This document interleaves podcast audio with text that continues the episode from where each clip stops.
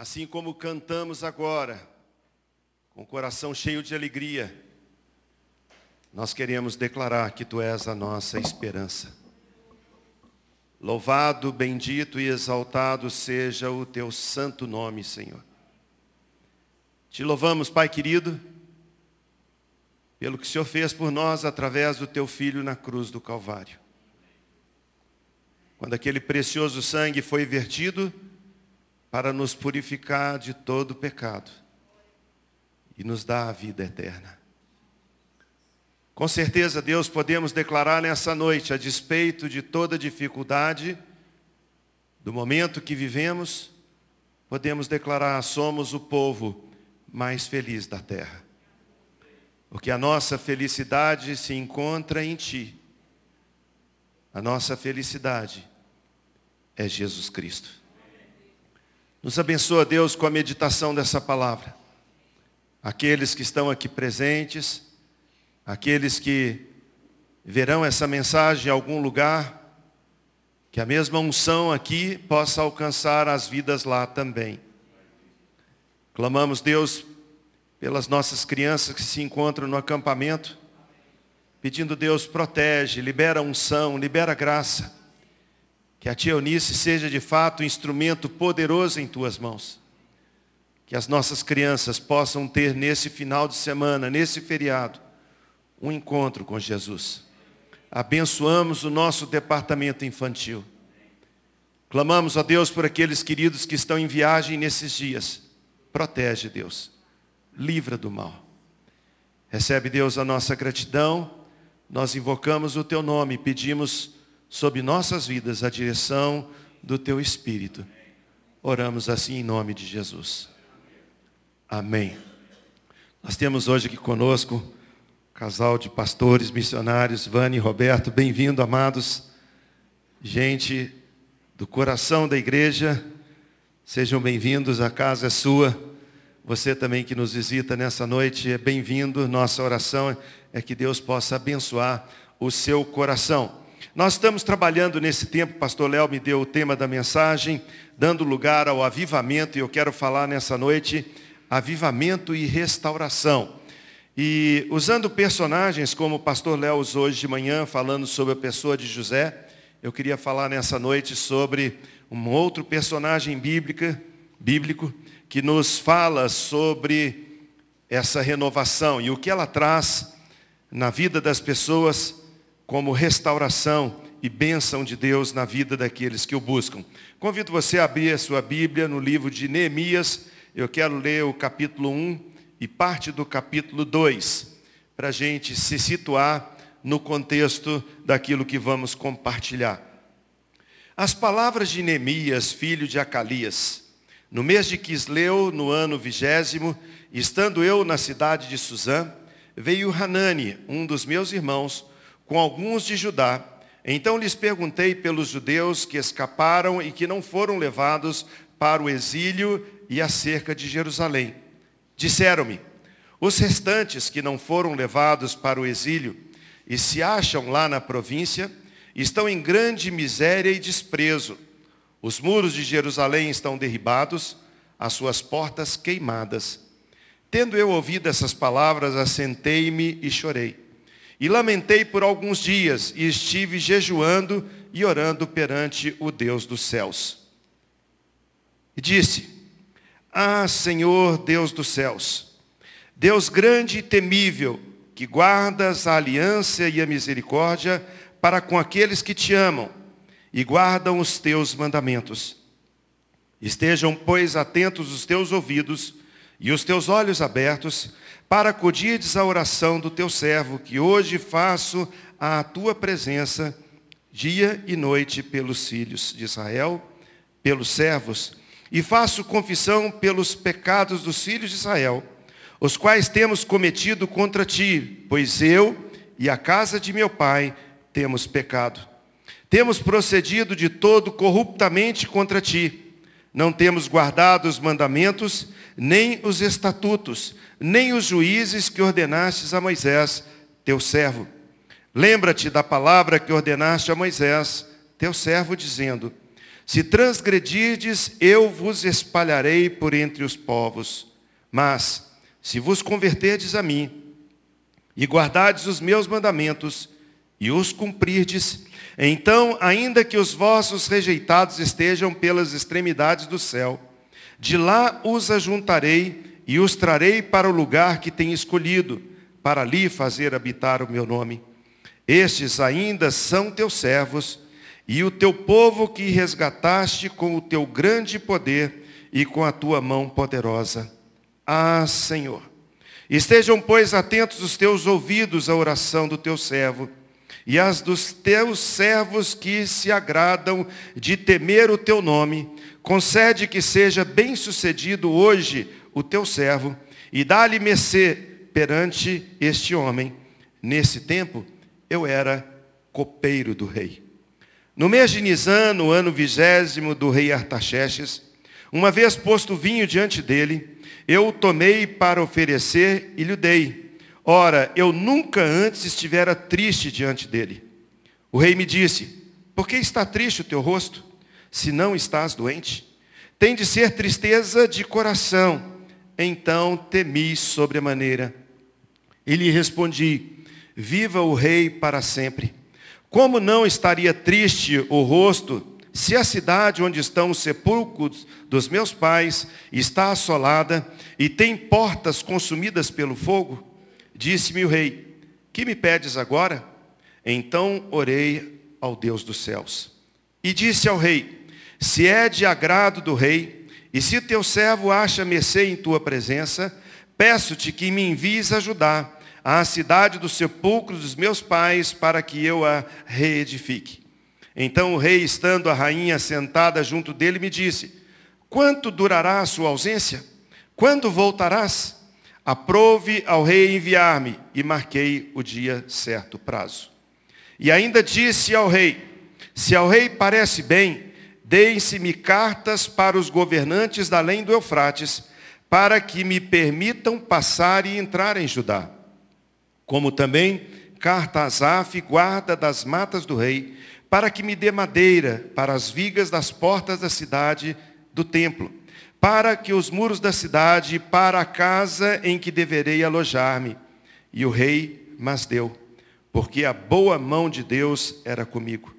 Então fui aos governadores da além do Eufrates e lhes entreguei as cartas do rei Ora, o rei tinha enviado comigo oficiais do seu exército e cavaleiros. Disso ficaram sabendo Sambalá, o Oronita, e Tobias, o servo Amonita. E muito lhes desagradou que alguém viesse a procurar o bem dos filhos de Israel. Eu tenho falado nas oportunidades de mensagem aqui na igreja sobre o privilégio que nós temos nesse tempo de estar estudando o livro de Josué com o pastor Joaquim na escola bíblica. Irmãos, hoje acho que foi a quadragésima nona lição e nós estamos no capítulo 14. Domingo que vem devemos entrar no capítulo 15. Cada dia que a gente vem meditando sobre esse personagem Josué, sobre os relatos daquilo que Deus traz através da saga, através da dinâmica do povo sair lá do Egito, onde foi escravo, passar com os pés enxutos no Mar Vermelho, passar pelo Rio Jordão e agora começar a conquistar a terra, a gente fica maravilhado de ver como Deus agia, como Deus atuava, como Deus abençoava e como Deus fazia com que o povo alcançasse vitória pelo projeto eterno, pelo projeto de Deus. Estamos estudando agora nesses dias sobre a divisão das terras. As tribos recebendo cada um a sua porção.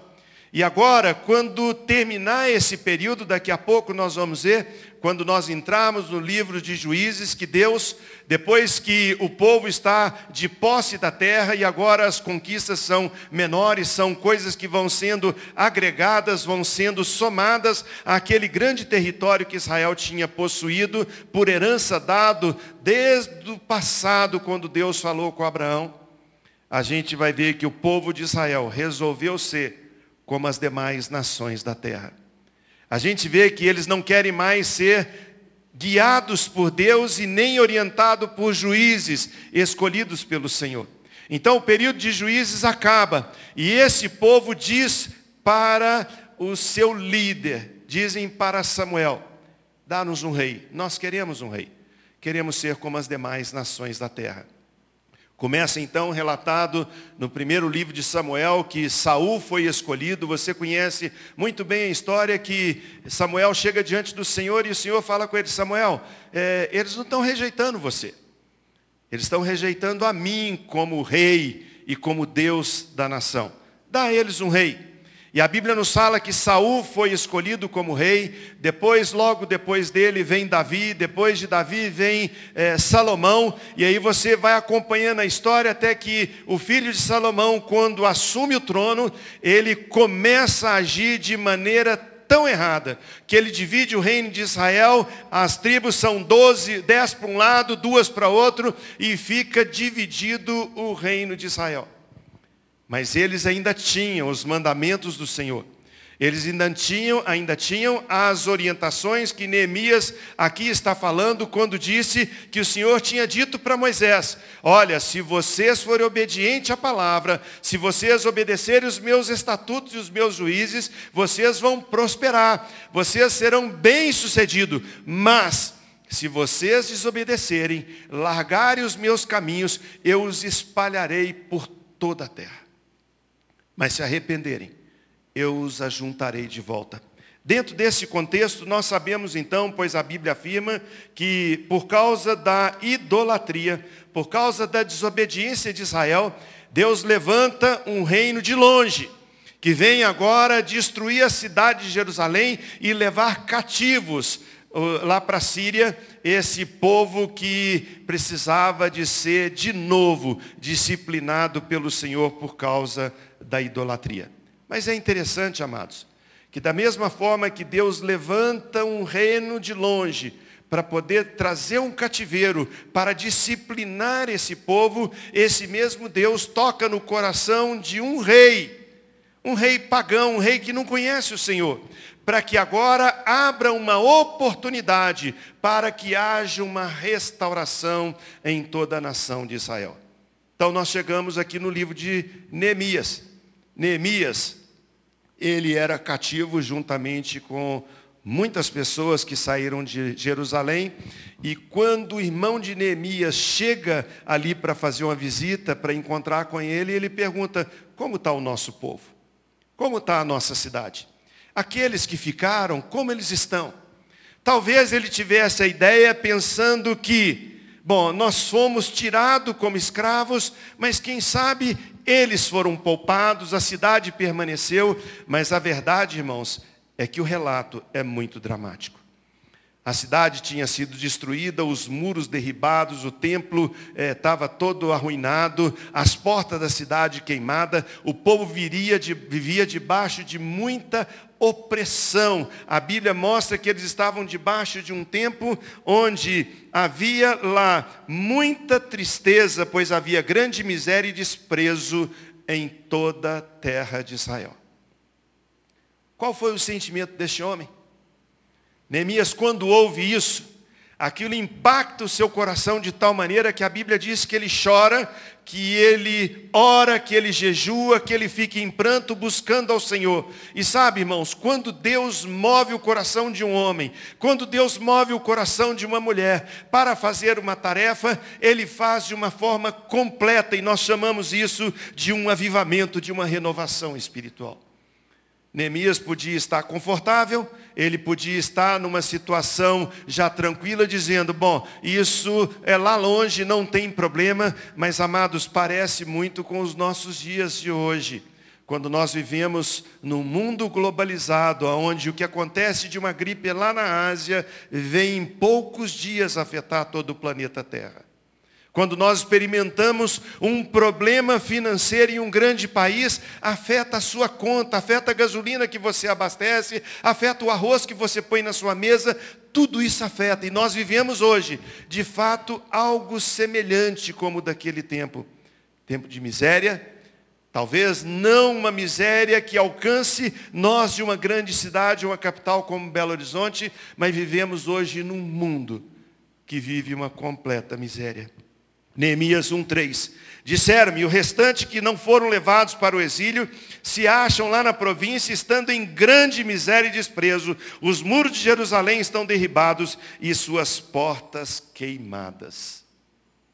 Não parece um pouco com a história do nosso mundo atual? Nossas portas estão queimadas, não há mais segurança. Nossos muros estão derrubados, não há mais proteção. Vivemos a realidade de uma insegurança na nação. Amados, eu conheço pessoas que estão abrindo mão de uma condição boa que tem no Brasil, condição boa que tem aqui na nação, para morar num outro país, numa condição de trabalho serviçal, para ser um balconista, alguma coisa assim, sem nenhum demérito, mas abrindo mão de fechar empresas, de largar patrimônio para trás, tudo por causa de segurança, tudo por causa de um pouco de paz. Mas Deus quando enche o coração de um homem ou de uma mulher, para realizar a sua obra de resgate, de restauração, quando não há mais esperança, ele traz o avivamento na vida das pessoas. Pode olhar ao longo da história, quando o avivamento aconteceu, o que Deus estava fazendo, qual era a sua proposta, qual era o desejo do Senhor, era atrair de novo uma restauração de uma nação, não apenas a restauração de algumas pessoas, porque o avivamento nos leva a tomar posição. A gente ouve algumas frases que se tornam frases de efeito ao longo dos anos.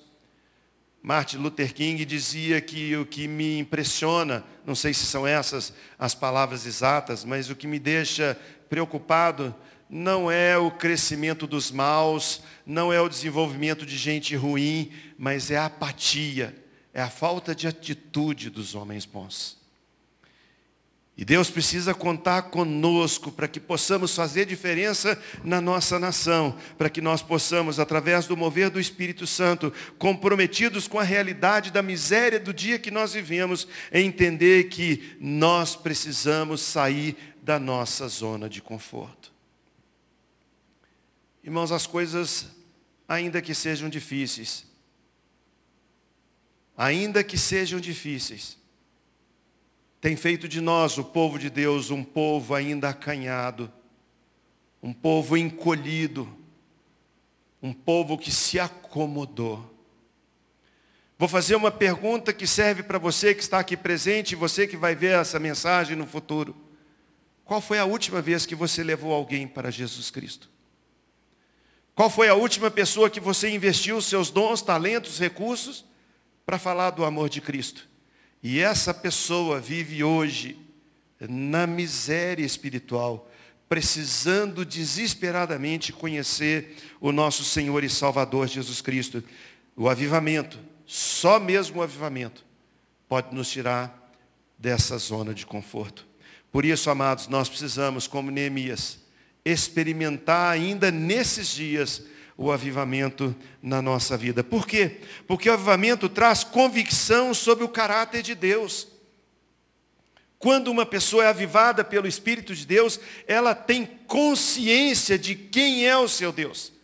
Ela tem convicção de que Deus é mesmo ontem, o mesmo hoje, o mesmo eternamente. Neemias 1,5 diz, está escrito assim, Senhor, Deus dos céus, Deus grande e temível, que guarda a aliança e a misericórdia para com aqueles que te amam e guardam os teus mandamentos. Neemias está dizendo assim, Senhor, eu sei que nós estamos vivendo dias difíceis, mas que o Senhor não muda, o Senhor é o mesmo, o Senhor cumpre as suas promessas. Nós acreditamos no caráter caráter imutável de Deus, quando o Espírito Santo de Deus move a nossa vida e quando nós experimentamos o avivamento. Quando nós estamos na vida que levamos, sem esse mover de Deus na minha vida, sabe o que acontece, irmãos? A gente começa a viver uma realidade onde nós declaramos com nossos lábios, mas não declaramos com o nosso coração, de que acreditamos no caráter de Deus. Ontem de ontem veio a falecer um amigo nosso lá na África do Sul, morreu Will Marais. Tivemos o privilégio de estarmos juntos várias vezes, tanto na nossa casa aqui no Brasil, como lá na África do Sul, como Zâmbia, Zimbábue, Botsuana, os lugares onde tivemos o privilégio de estar com esse homem. E vendo no Facebook as mensagens que as pessoas colocavam, eu ficava impressionado de como as pessoas declaravam, declaravam a respeito de um homem que viveu a sua vida crendo no caráter e no perfil de Deus. Quem é Deus?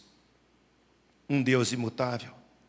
Vendo a sua esposa escrevendo, suas filhas escrevendo, a gente as conheceu, pode ver quando elas escrevem dizendo: O meu coração está partido.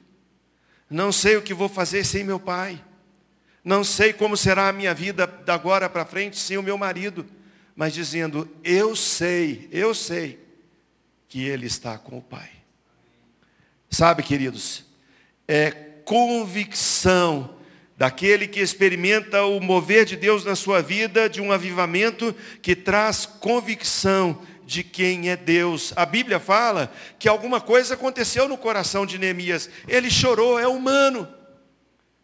Ele sentiu o impacto de saber que o seu povo estava na miséria. Mas a Bíblia diz que ele clamou ao Senhor, que ele jejuou, que ele buscava o Senhor, mas ele não tinha dúvidas de que Deus é Deus. Deus nos céus e Deus na terra. Deus que tem o controle de todo o universo na sua mão. Não passou nenhum instante na sua mente dizendo, eu estou aqui numa terra onde eu sou um prisioneiro. O que, que eu vou fazer? Acabamos de ler a história, irmãos. Chega diante do rei, serve o vinho ao rei, ele era aquele que é, servia, ele era o copeiro do rei, um homem simples, alguém que tinha que provar a comida, porque se tivesse veneno ele morria. Se tivesse um veneno no vinho, ele que morria. Ele era o cobaia do rei, vivia na presença do rei, tinha relacionamento com o rei, e o seu relacionamento, irmãos, não era apenas um relacionamento de rei e servo mas era um relacionamento de alguém que espelhava o caráter de Deus. Neemias, o que aconteceu com você? Você está doente? não, Neemias, você não está doente. Por que essa tristeza no seu coração? Ele enche o coração de esperança e diz, rei, como é que eu posso estar alegre? Diante da realidade que vive a minha nação. Diante da realidade da miséria que vive o meu povo. O rei pergunta: O que você quer então, Neemias? Neemias diz a ele: Senhor, se estou a mercê do Senhor, se o seu coração estiver comigo, permita que eu vá lá para restaurar a cidade. Jeremias 1,12 diz: Disse-me o Senhor, viste bem, Jeremias, porque eu velo pela minha palavra para a cumprir. Lucas 11, de 9 a 13 diz, Por isso vos digo, pedi e dar-se-vos-á, buscai e acharei, batei e abrir-se-vos-á, pois todo o que pede recebe, aquele que busca encontra, e a quem bate, abrir-se-lhe-á. Qual dentre vós é o pai que, se o filho lhe pedir pão, lhe dará pedra? Ou se lhe pedir peixe, lhe dará no lugar do peixe uma cobra? Ou se lhe pedir um ovo, lhe dará um escorpião? Ora, se vocês que são maus sabem dar boas dádivas aos vossos filhos, quanto mais o vosso Pai Celestial dará o Espírito Santo àqueles que pedirem. Sabe, irmãos, quando nós estamos buscando a Deus, quando nós estamos buscando uma renovação em nosso coração, Ele libera de forma gratuita, de forma boa, agradável, desejosa no seu coração, de que os seus filhos sejam cheios do Espírito Santo para poder cumprir a obra do Senhor. A nossa atualidade nos mostra que nós vivemos hoje longe do conhecimento do caráter de Deus, de quem é o nosso Deus. Mas Neemias sabia. Rei, hey, eu preciso ir lá na terra. E a gente entende pelos escritos, irmãos, um milagre acontecendo. Aquele rei podia não ter perguntado, Neemias, arruma um reserva lá, Neemias está com a cara ruim, eu não quero ele aqui comigo, não. Põe outro para ser copeiro até ele melhorar. Olha lá, vê se ele está doente, ou vê se ele precisa de alguma coisa, tira. Mas o rei, amados, pergunta para um servo, para um escravo, o que está acontecendo com você? Se você não está doente, só pode ser doença do coração. Irmãos, quando nós sabemos da realidade que nós vivemos hoje, quando nós temos conhecimento da desgraça que acontece nas nossas famílias, quando a gente vê o nosso Congresso aprovando leis que são totalmente contra a palavra de Deus, quando nós vemos os ministros do Supremo Tribunal liberando coisas, fazendo aquilo que é completamente contra a palavra de Deus, qual é a nossa atitude? Permanecer na nossa zona de conforto dizendo, ah, isso não é comigo. É com você sim. É comigo sim, é com cada um de nós. Com nós, povo de Deus, temos que sair da nossa zona de conforto, chorar, jejuar. Qual foi a última vez que você botou o joelho no chão e orou, falou: Deus abençoa nossa nação. Senhor, salva o Brasil. Senhor, abençoa a nossa pátria. Deus tem misericórdia, somos um povo dividido, brigado, um povo que quando tem oportunidade só faz asneira. Nossa nação vem lutando para poder combater a epidemia que nós vivemos. E todas as capitais do Brasil estão planejando o carnaval. O que será de nós, irmãos? Isso não incomoda o nosso coração pensar como aconteceu com Neemias. Irmãos, é como se nós estivéssemos fora da nação e de repente alguém vem nos visitar e pergunta assim, como é que está o Brasil? Irmãos, está muito ruim. Mas não é uma resposta a respeito do Brasil. É uma resposta a respeito do mundo. Vemos no mundo hostil, como a palavra de Deus diz, o mundo inteiro jaz no maligno.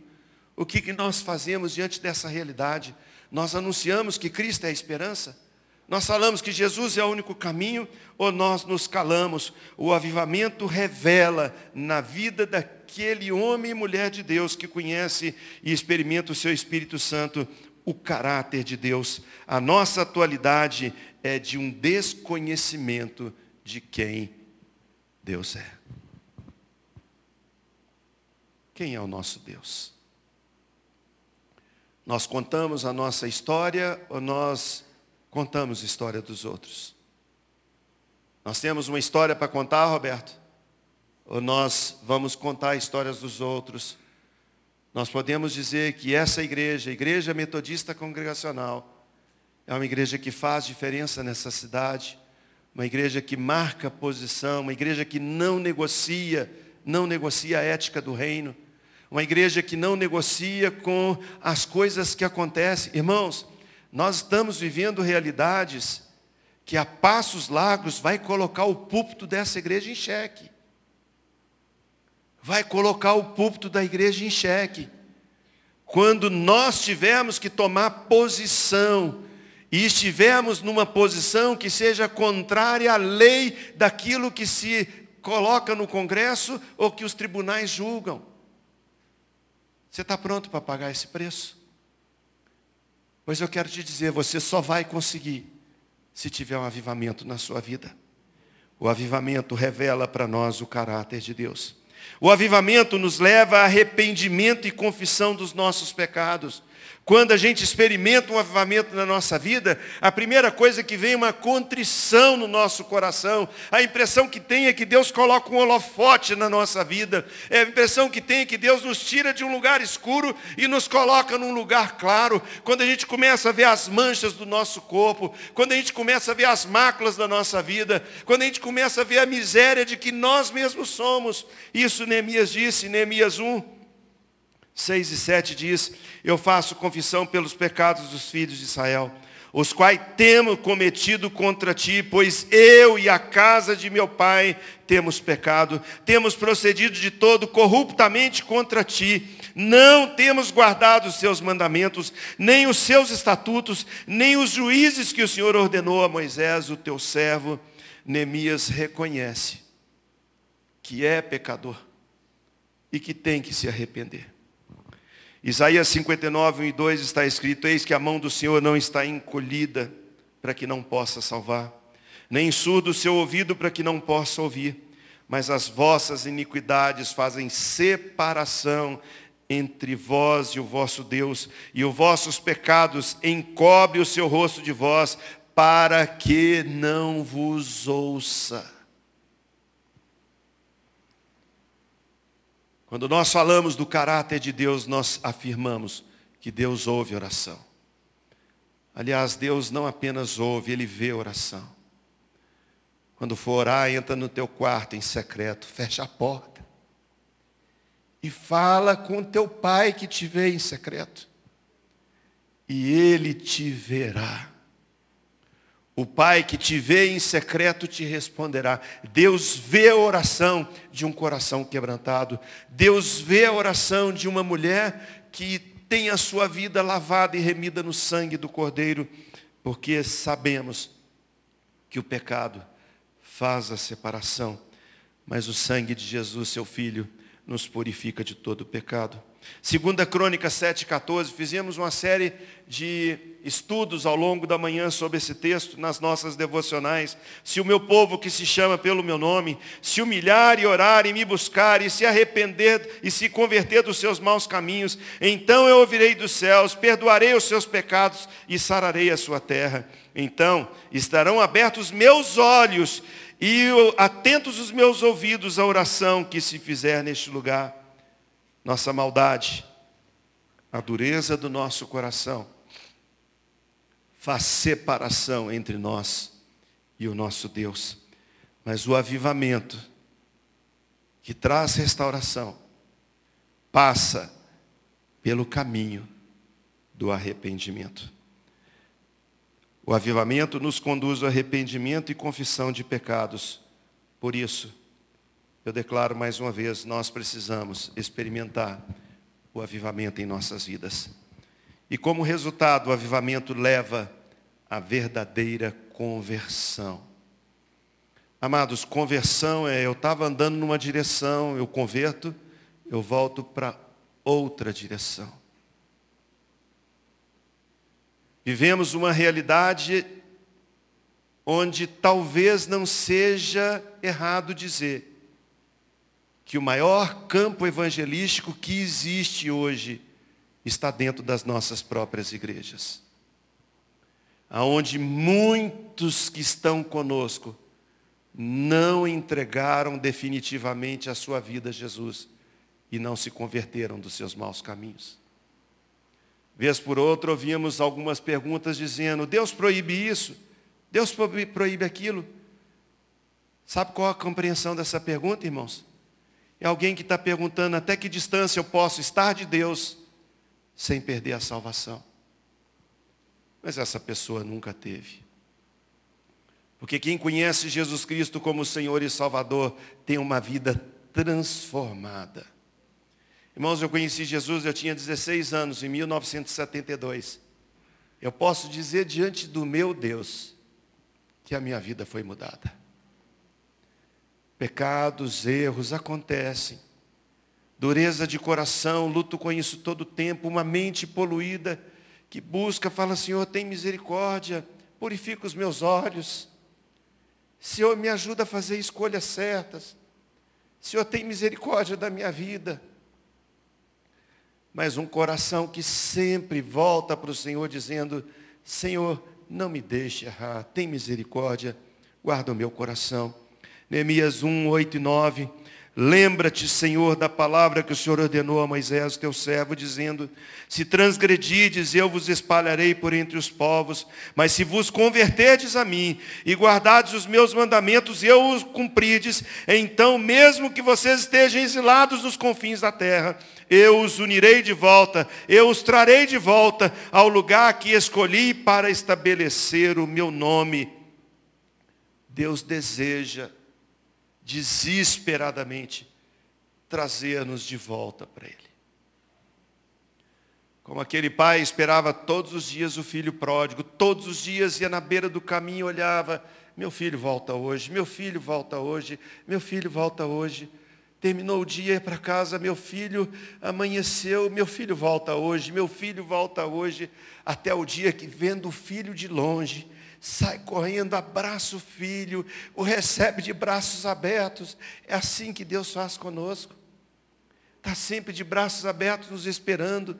Tudo que Ele deseja é que a gente se arrependa das nossas escolhas erradas, do nosso pecado, que a gente confesse o pecado e volte para o Senhor. Voltar o nosso coração para Deus é a nossa conversão. Amados, O testemunho que nós levamos, o que lemos, o que vemos, o que falamos, é demonstração de que somos convertidos?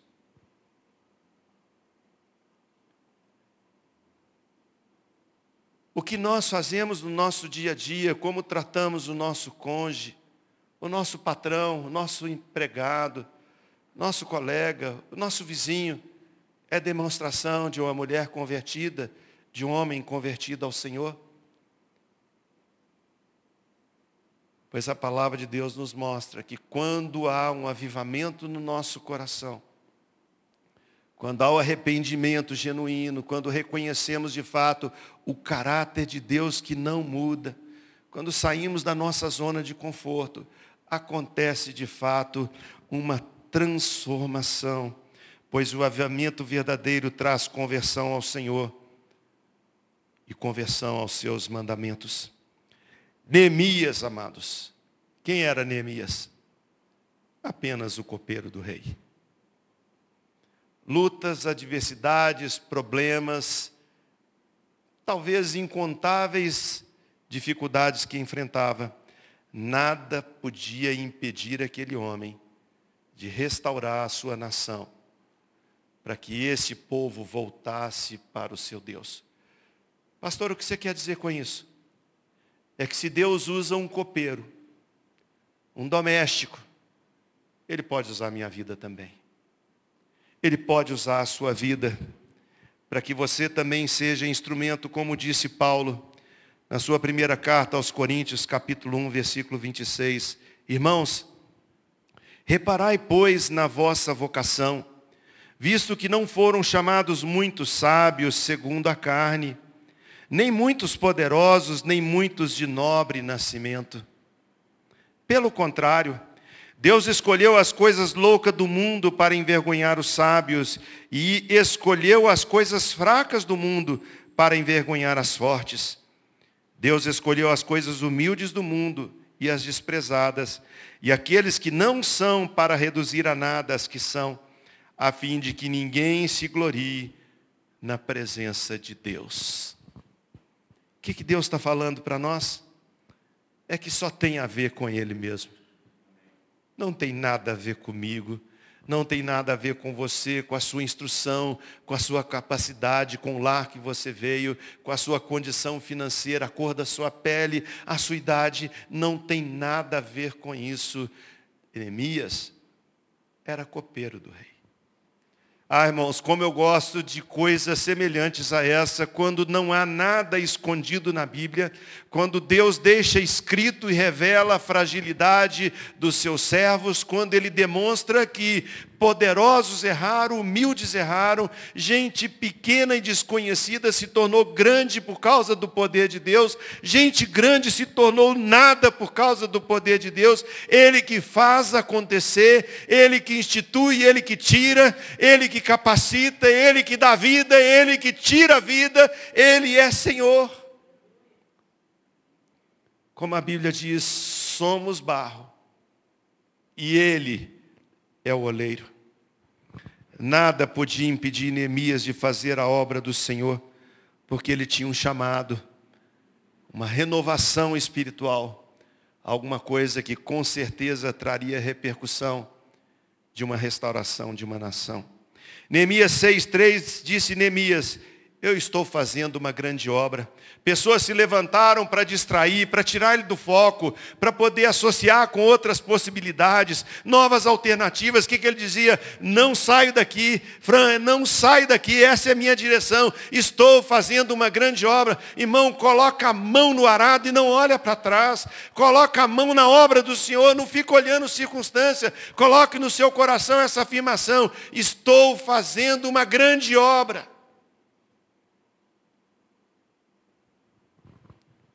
Eu tive em Camboriú semana passada e já tinha visto anteriormente e agora eu cataloguei tirando o retrato. Dá para ter torcicolo, olhando para cima a altura daqueles prédios de Camboriú. Se não me engano, dos dez prédios mais altos do Brasil, oito, oito estão naquela praia. 80 andares. Vão fazer agora duas torres com mais de 100. Tive com um amigo engenheiro que chegou de Dubai esses dias, ele foi passar lá a sua lua de mel e falou comigo, entrei naquele prédio mais alto do mundo, lá do Califa, 800 metros de altura. Eu falei, e você não ficou assim impressionado com a altura? Ele falou, não dá para impressionar muito não, porque os vizinhos estão tudo nessa altura também. Você olha para o lado de cá, um tem 550, olha para o outro tem 600. Quando eu estou nos 800, eu não noto muita diferença não. Irmão, cheguei debaixo do prédio mais alto de Camboriú, eu peguei meu celular, para me caber o prédio inteiro, eu tive que chegar mais perto, Suzana foi comigo até lá, para poder caber aquele tanto. Aquilo, no meu ver, é uma grande obra. Mas nenhuma obra desse mundo, nenhuma se compara com a obra que Deus tem para a sua vida. E você poder afirmar, estou fazendo grande obra. Neemias 6,15 diz, acabou Neemias a construção do muro em 52 dias. Quero concluir dizendo que avivamento tem tudo a ver com restauração pois o avivamento nos tira da zona de conforto. O avivamento nos traz convicção sobre quem Deus é e isso traz segurança ao nosso coração de dizer: Deus não muda, Ele me sustenta. O avivamento nos leva à confissão e arrependimento dos nossos pecados, com certeza. Senhor, eu preciso zerar com o Senhor. Me perdoa, Senhor, tem misericórdia de mim. O avivamento nos leva a uma conversão genuína e verdadeira diante de Deus. E o avivamento nos torne mais do que vencedores. Amém, queridos? Curve a sua cabeça, feche os seus olhos e ore a Deus pedindo um avivamento para a sua vida. Fala com Deus, Deus, se isso é verdade, aviva meu coração. Se isso era para um copeiro, escravo, detido. E o Senhor fez desse homem um restaurador. Faz comigo também. Nós sabemos que toda grande obra começa com o primeiro passo, primeiro passo, primeiro passo. É ter o coração tocado. Quem sabe é noite de choro, Noite de botar a cabeça no travesseiro e sentir aquelas lágrimas quentes descer na nossa face, dizendo: Deus, muda a minha história. Senhor, muda a minha vida, tem misericórdia de mim, muda a minha vida. Eu não fui criado para isso. O Senhor tem grandes coisas para mim, o Senhor tem grande obra. Eu sou um restaurador de brechas, eu sou um edificador de vidas. Eu sou instrumento nas tuas mãos.